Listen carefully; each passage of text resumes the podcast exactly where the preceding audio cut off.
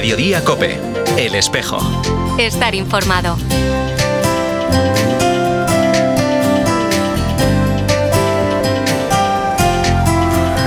Nosotros, queridos hermanos, estamos llamados a esa, a esas, esa fiesta del Señor. El Señor nos invita a esa fiesta. Y especialmente en este tiempo tenemos que sentir cómo la convocatoria del Señor no es para algo rígido, para algo formal, para algo legal. El Señor nos invita a la fiesta de la vida. ¿Y tú estás dispuesto a ir a la fiesta de la vida a la que nos invita Jesús? Así nos lo decía el obispo de Tuy Vigo, Monseñor Luis Quinteiro, durante la inauguración del curso pastoral en la Catedral de Tuy.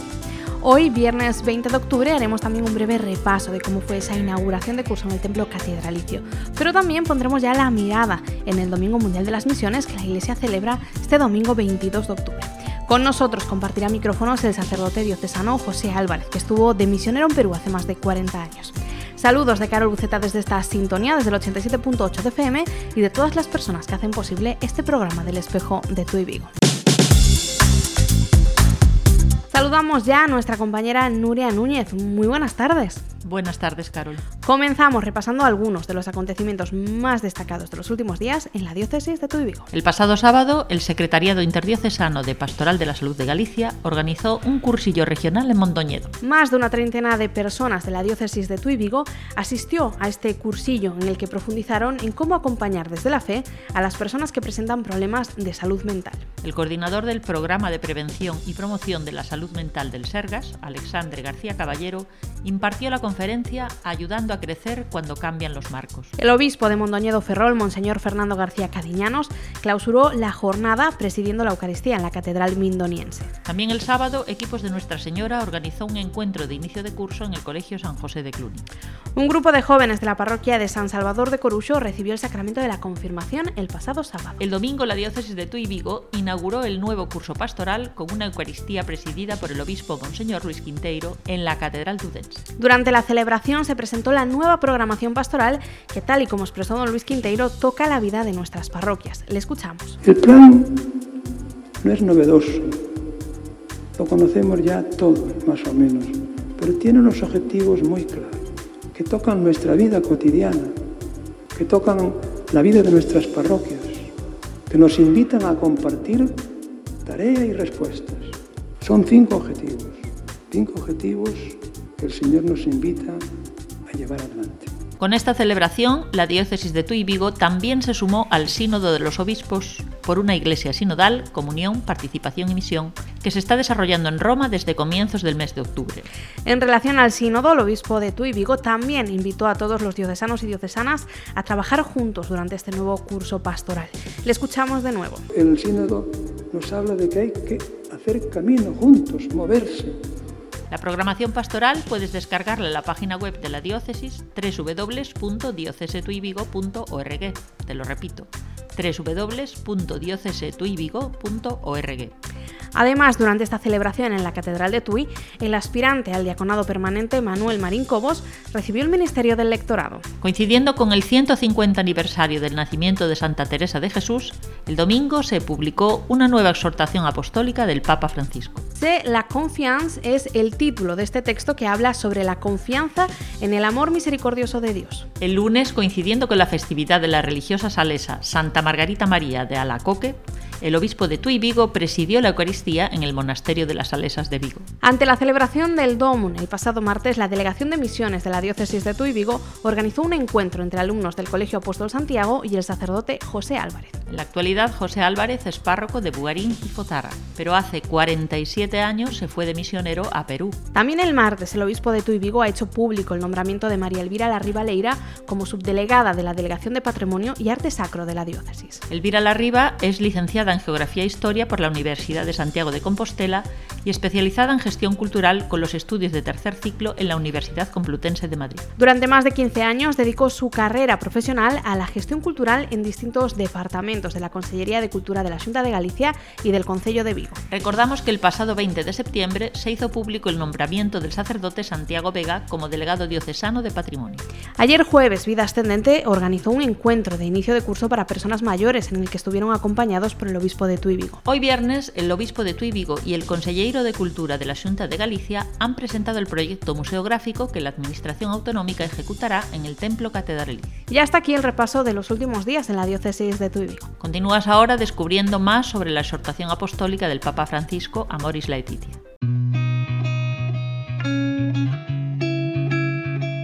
Crecer coa Amoris Laetitia.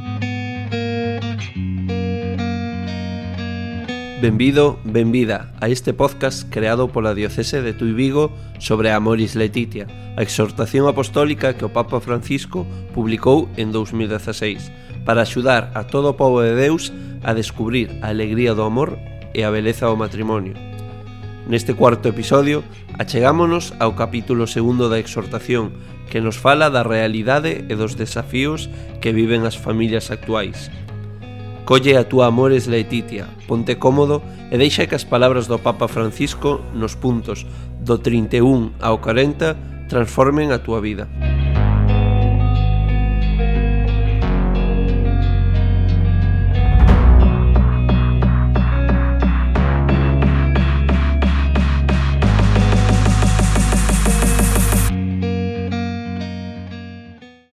As tensións inducidas por unha cultura individualista exagerada da posesión e do goce xeran dentro das familias dinámicas de intolerancia e agresividade. A liberdade para elexir permite proxectar a propia vida e cultivar o mellor dun mesmo, pero se non se teñen obxectivos nobres e disciplina persoal, desenera nunha incapacidade de doarse xenerosamente. Se estes riscos se trasladan ao xeito de entender a familia, esta pode convertirse nun lugar de paso, Os cristiáns cábenos un esforzo máis responsable e xeneroso que consiste en presentar as razóns e as motivacións para optar polo matrimonio e a familia. A maior parte da xente valora as relacións familiares que queren permanecer no tempo e que aseguran o respeto ao outro. Por iso, apreciase que a Igresa ofreza espazos de acompañamento e asesoramento sobre cuestións relacionadas co crecemento do amor, a superación dos conflictos ou a educación dos fillos. Isto abre a porta a unha pastoral positiva, acolledora, que posibilita unha profundización gradual das exigencias do Evanseo. Necesitamos atopar as palabras, as motivacións e as testemunhas que nos asuben para invitar os mozos a aceptar con entusiasmo e valentía o desafío do matrimonio.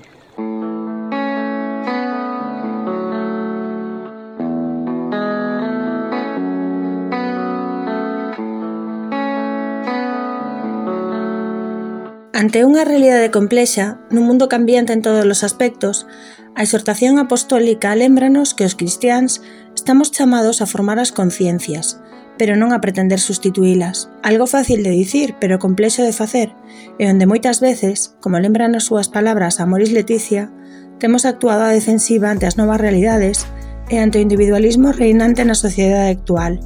Eso provocou que hoxe en día moitos non sintan a mensaxe da Igrexa sobre a familia como o reflexo das actitudes de Xesús para cos fráxiles. Por iso, o gran reto que se nos plantexa é atopar as verbas, as motivacións que sirvan para evitar as novas xeracións o desafío do matrimonio no noso tempo. Como manter intacto o ideal de amor e fidelidade do matrimonio cristián e, a súa vez, facer de hospital de campaña para os nosos irmáns feridos que sinten o fracaso nas súas vidas.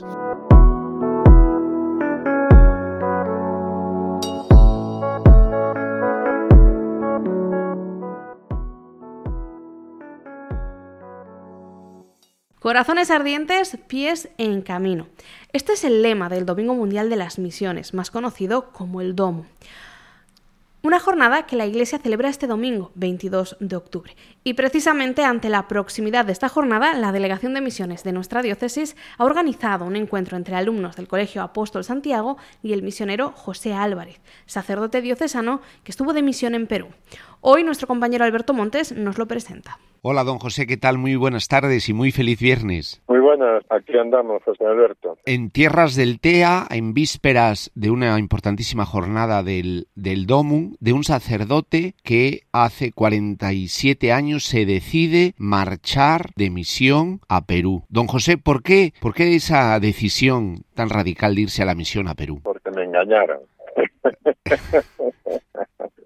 No, porque bueno, yo me hacía mucha ilusión cuando venían a terminar en aquel tiempo los misioneros, ¿no? Además en aquel tiempo el misionero venía con barbas y todo. Y siempre, bueno, me gustó un poquito el tema, cosquilleaba y siempre un tema de misión. Y hubo la oportunidad en esa época, en el 76, yo estaba en Porriño, vino un obispo de Perú que necesitaba sacerdotes, allí estaban algunos ya de la diócesis, y yo y dos, dos más, Carlos Cancela y Manuel Ángel, pues nos decidimos a cruzar el charco. Y el charco, dejan el mar y llegan a las alturas andinas. ¿Cuál fue la labor que realizó usted en, en Perú? Bueno, allí, claro, no, no podemos, son, hay que romper todos los esquemas de aquí, cambiar el chip y en todos los sentidos, incluso en el sentido humano. Allí estábamos a, yo tenía un pueblo a 4.500 metros, era una parroquia tan más grande que toda la provincia de Pontevedra, sin luz, televisión, sin teléfono, sin nada. Tanto es así que cuando murió el Papa Pablo VI, yo me enteré cuando estaba ya de Papa Juan Pablo II. La labor allí era una labor, lógicamente, fundamentalmente de transmitir, llevar a Jesucristo, ¿no? Pero llevarlo pues a través incluso de, o sobre todo de obras sociales, intentar mejorar un poquito la vida humana de aquellas gentes que a esas alturas puede ser mucha la pobreza que hay, ¿no? Ya había una labor de atrás inmensa, ¿no? Por eso se ve en las, en las iglesias que tenían, en los ornamentos incluso en las tradiciones y las costumbres cristianas, ¿no? A lo mejor mezclar un poquito con alguna, bueno, desde aquí diríamos superstición o un gran teólogo diría superstición, ¿no?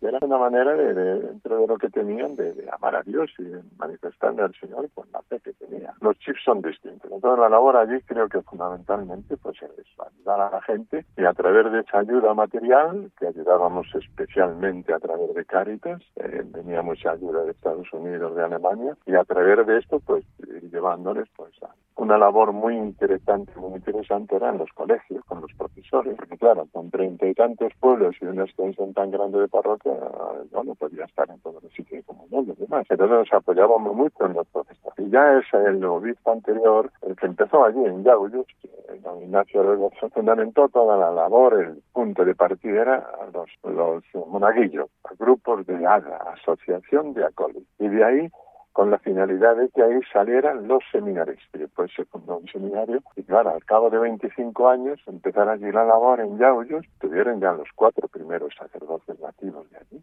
y hoy día pues hay más de 100, casi 200. Don José nos decía que gran parte de la labor humanitaria asistencial se realizó gracias a la ayuda de Alemania, de Estados Unidos. Este domingo todos tenemos también la oportunidad de colaborar eh, con la misión, porque es bueno que nos mojemos, que nos impliquemos con nuestra ayuda económica para realizar la misión? Sí, porque mira, los que trabajan en primera fila, los podemos decir misioneros, aunque la patrona de las misiones nunca estuve en misiones, Santa Teresita, pero bueno, los que trabajan en primera fila dan su vida, dejan todo, abandonan casa, amigos, hermanos, familia, comodidades y todo, pero claro, allí tienes muchas posibilidades, ves muchas posibilidades, pero te encuentras con que como que no hay platita, no hay dinero para hacer un pozo de agua, para hacer una, construir una acequia, eh, lo que sea, ¿no? construir un local para un colegio, para una aula de niños, eh, cuestión de, de, sanidad, pues,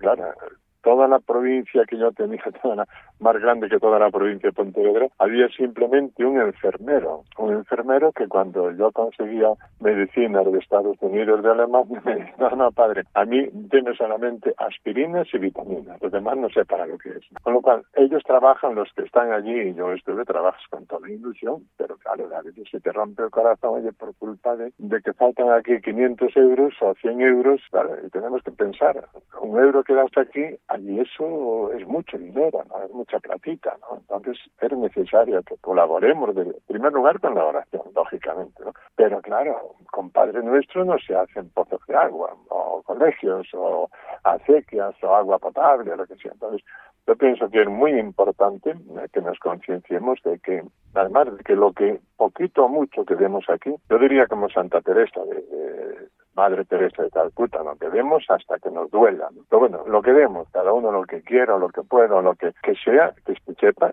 que llega todo íntegro allá, hasta el último céntimo, hasta el último céntimo. Yo lo dije siempre cuando estaba en las parroquias, dice, bueno, pues hice muchas colectas en ese sentido de para ayudar a la misión, ¿no? Y, diciendo, esto todo lo que tú das, un céntimo, cinco euros o de cinco mil euros, eso va a llegar a todo allí, ¿no? Y allí, claro, cuando a un sacerdote, o un misionero que está allí, o un laico, sacerdote, religión, lo que sea, oye, que te llega ahí una ayuda de, mil euros, oye, pues es, es el cielo abierto, oye, pues puede hacer algo de otra manera, pues no se puede hacer mucho. Entonces, claro, es muy importante la oración, lógicamente, pero la oración la podemos hacer todos los días de la Pero la Iglesia tiene pues una fecha que es el día del domo o la campaña del hambre. Pues ahí es donde tenemos que esforzarnos un poquito. Aunque los tiempos aquí económicamente no nos sobre dinero, pero sin embargo, pues lo poco que podemos dar aquí, allí pues es mucho. Pues tomamos nota, don José, y las últimas palabras es simplemente darle muchísimas gracias por esos años entregados al anuncio del Evangelio en, en Perú y ahora en esas bellísimas tierras del TEA. Don José, muchísimas gracias por estar con nosotros en COPE. Bellísimas tierras, menos la, menos la niebla que tenemos en invierno. ¿eh? muchísimas gracias. Gracias, don José. Gracias.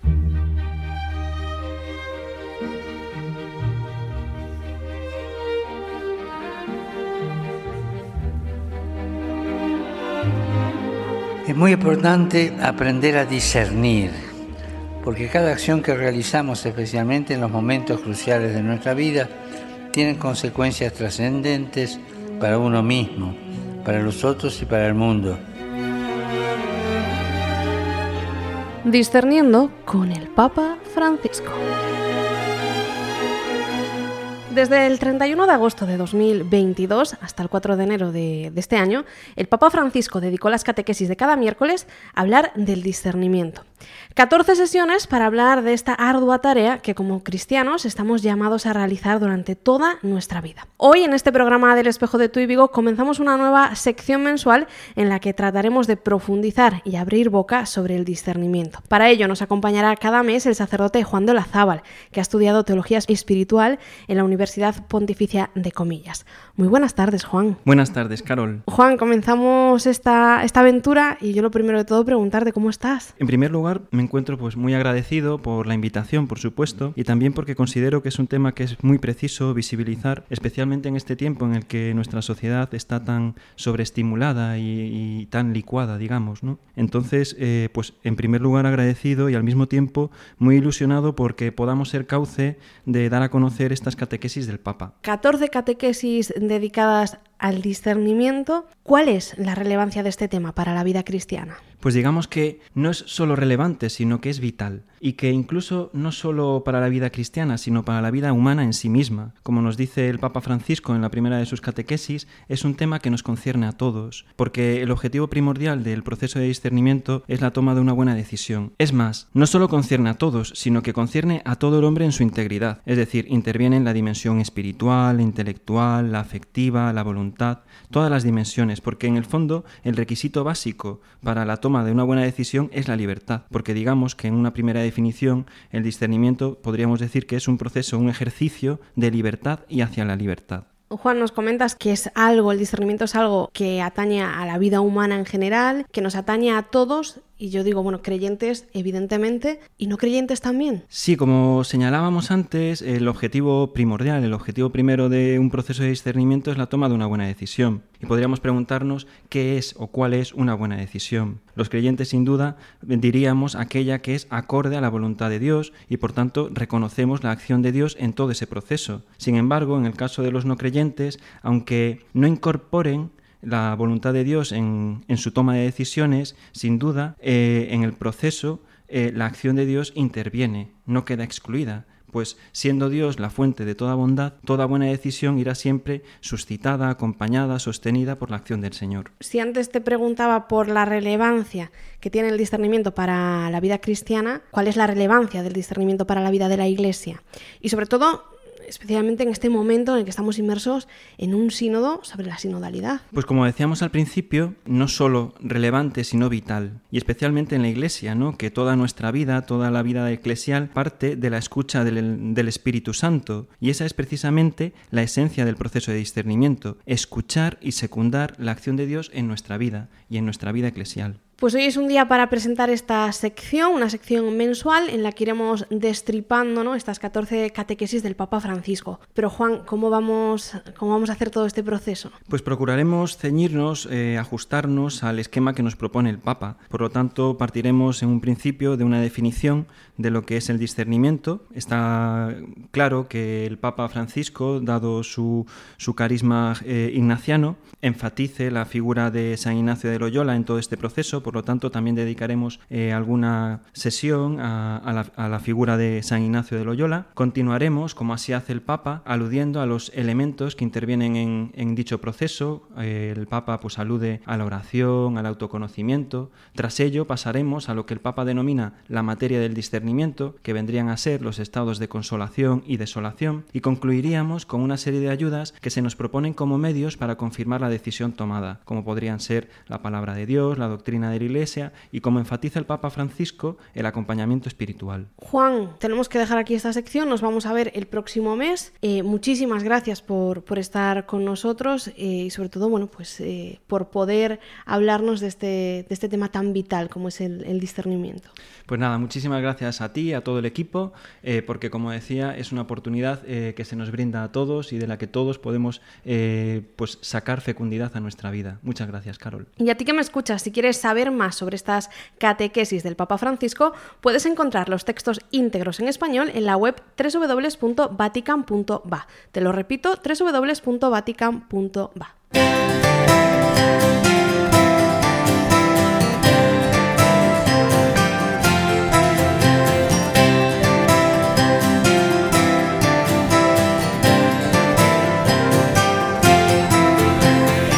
Te contamos ahora algunos de los acontecimientos previstos para los próximos días con nuestra compañera Nuria Núñez. Mañana sábado, un grupo de jóvenes de la parroquia de San Payo de Navia recibirá el sacramento de la confirmación. El domingo 22 de octubre a las 11 de la mañana el obispo presidirá la Eucaristía en el templo parroquial de San Salvador de Corucho con motivo de las bodas de oro de un grupo de matrimonio. El domingo 22 de octubre la Iglesia celebra el Domingo Mundial de las Misiones, más conocido como el DOMU. Lo hará bajo el lema Corazones ardientes, pies en camino. Durante este fin de semana las colectas se destinarán al sostenimiento y crecimiento de la labor evangelizadora que miles de misioneros realizan en los 1.119 territorios de misión. Con motivo de esta campaña, la Delegación de Misiones de la Diócesis de Tuy Vigo quiere agradecer la colaboración de todas las personas que generosamente han contribuido a mantener la labor evangelizadora de la Iglesia. En total, durante la campaña del DOMUN del año 2022, la Diócesis de Tuy Vigo ha recaudado más de 78.870 euros destinados al sostenimiento sostenimiento de las misiones. El martes, la Congregación de los Misioneros Hijos del Inmaculado Corazón de María celebra la fiesta litúrgica de su fundador, San Antonio María Claret. Con motivo de esta celebración, la Parroquia del Inmaculado Corazón de María inaugurará el curso con una Eucaristía presidida por el obispo de Tuy Durante la celebración se llevará a cabo el rito de envío de los agentes de pastoral a los que se les entregará el Evangelio de cada día del nuevo año litúrgico. El miércoles 25, la Delegación Diocesana de Apostolado del Mar asistirá a un encuentro de formación que tendrá lugar en Madrid. El obispo de Tuy Vigo y obispo promotor de Estela Maris y Apostolado del Mar en España también asistirá a este encuentro. El viernes 27 a las 6 y media de la tarde en el Salón Parroquial de San Pedro de Matamá habrá una nueva reunión del Consejo Diocesano de Cáritas. El sábado 28 de octubre a las 12 del mediodía el obispo de Tuy Vigo presidirá la Eucaristía en el Templo Parroquial de San Salvador de Sobrado. Al día siguiente, domingo a la 1 de la tarde, con motivo del 150 aniversario del Grupo Apóstol, el obispo de Tuy Vigo presidirá la Eucaristía en el Templo Parroquial de San Francisco Javier. Recuerda que puedes seguir toda la actualidad diocesana a través de la web www.diocesetuivigo.org. Te lo repito, www.diocesetuivigo.org o también a través de nuestros perfiles en Facebook e Instagram. Hasta aquí este programa del Espejo de Tu Vigo. Te recuerdo que nos encantaría contar con tu colaboración. Envíanos las noticias de tu parroquia, arciprestazgo, movimiento o cualquier otra relacionada con la iglesia en Tu Vigo. Puedes hacerlo al correo electrónico medios nos despedimos con la canción In the Room del grupo cristiano Maverick City Music. Ojalá sepamos descubrir el tesoro que guardamos en nuestro corazón, la presencia de Cristo resucitado que ayuda a nuestro encuentro y nos acompaña cada día de nuestra vida. Continúas ahora en Mediodía Cope con Pilar García Muñiz. Feliz semana y hasta la próxima.